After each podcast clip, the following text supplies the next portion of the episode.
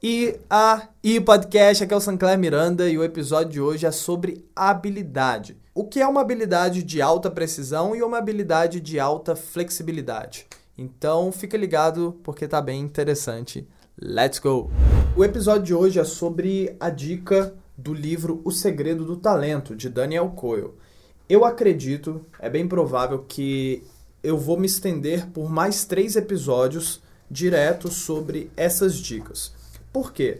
A ideia da dica número 7 é: antes de começar, verifique se a habilidade pessoal é de alta precisão ou de alta flexibilidade.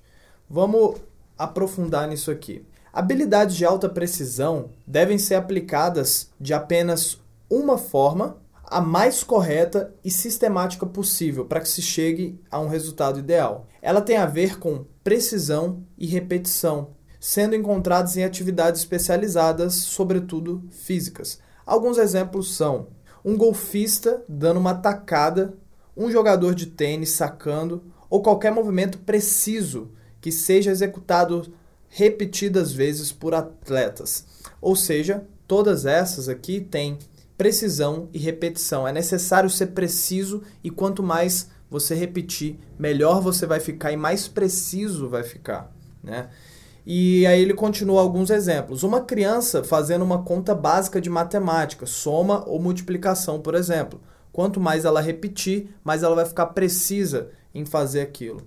Um violinista tocando uma melodia, quanto mais ele repetir, mais ele vai ter precisão na música ou na melodia que ele está tocando ali. Uma pessoa aprendendo a ler, um trabalhador montando um carro numa linha de produção. Então, nesse caso, o objetivo é desenvolver uma habilidade que vai funcionar como se fosse um relógio suíço. É necessário ser confiável e é necessário ter precisão, sempre da mesma forma. Agora, o que é as habilidades de alta flexibilidade? Elas podem ser aplicadas de diversas formas diferentes e não apenas uma, para que um bom resultado final seja alcançado. A ideia não é fazer sempre a mesma coisa com precisão, mas ser ágil e interativo, reconhecendo de forma instantânea padrões no decorrer do processo e tomando decisões inteligentes e oportunas. Inclusive, esse tipo de habilidade aqui vai ser uma das habilidades que com maior demanda no futuro. Tem o World Economy, que lista sempre quais são as habilidades do futuro, as habilidades que ele sempre projeta, quais serão as habilidades que, que vão precisar, que vão. Fugiu a palavra da minha cabeça. Simplesmente foi embora, foi para longe. Mas as habilidades serão necessárias futuramente. É isso. E aí, essa habilidade de alta flexibilidade é algo que a gente vai prezar muito. Criatividade está dentro dela também, tá? Então vamos lá. Quais são essas habilidades de alta flexibilidade? Exemplos. Um jogador de futebol percebendo uma brecha na defesa adversária e decidindo fazer uma jogada. Ou seja, o jogador de futebol já tem uma habilidade, só que ele precisa pensar na hora para tomar uma decisão. Então, alta flexibilidade baseado em sua habilidade, sacou? Um acionista entrevendo uma oportunidade oculta num dia caótico no mercado. Um romancista escrevendo uma trama complexa. Ou seja, um romancista ele já passou por várias, várias vezes escrevendo, mas ele precisa ser flexível de acordo com o que ele está escrevendo. Tá entendendo? Um cantor interpretando uma música de forma sutil para transmitir emoção. Um policial numa patrulha noturna detectando uma possível ameaça. Um diretor executivo recebendo um clima tenso percebendo um clima tenso em uma reunião ou negociação importante, e aí ele vai ter aquela flexibilidade de se adaptar de acordo com o clima ali da mesa do, da sua reunião. E nesse caso, dessas habilidades, a gente não está buscando a precisão de um relógio suíço, como é na de alta precisão.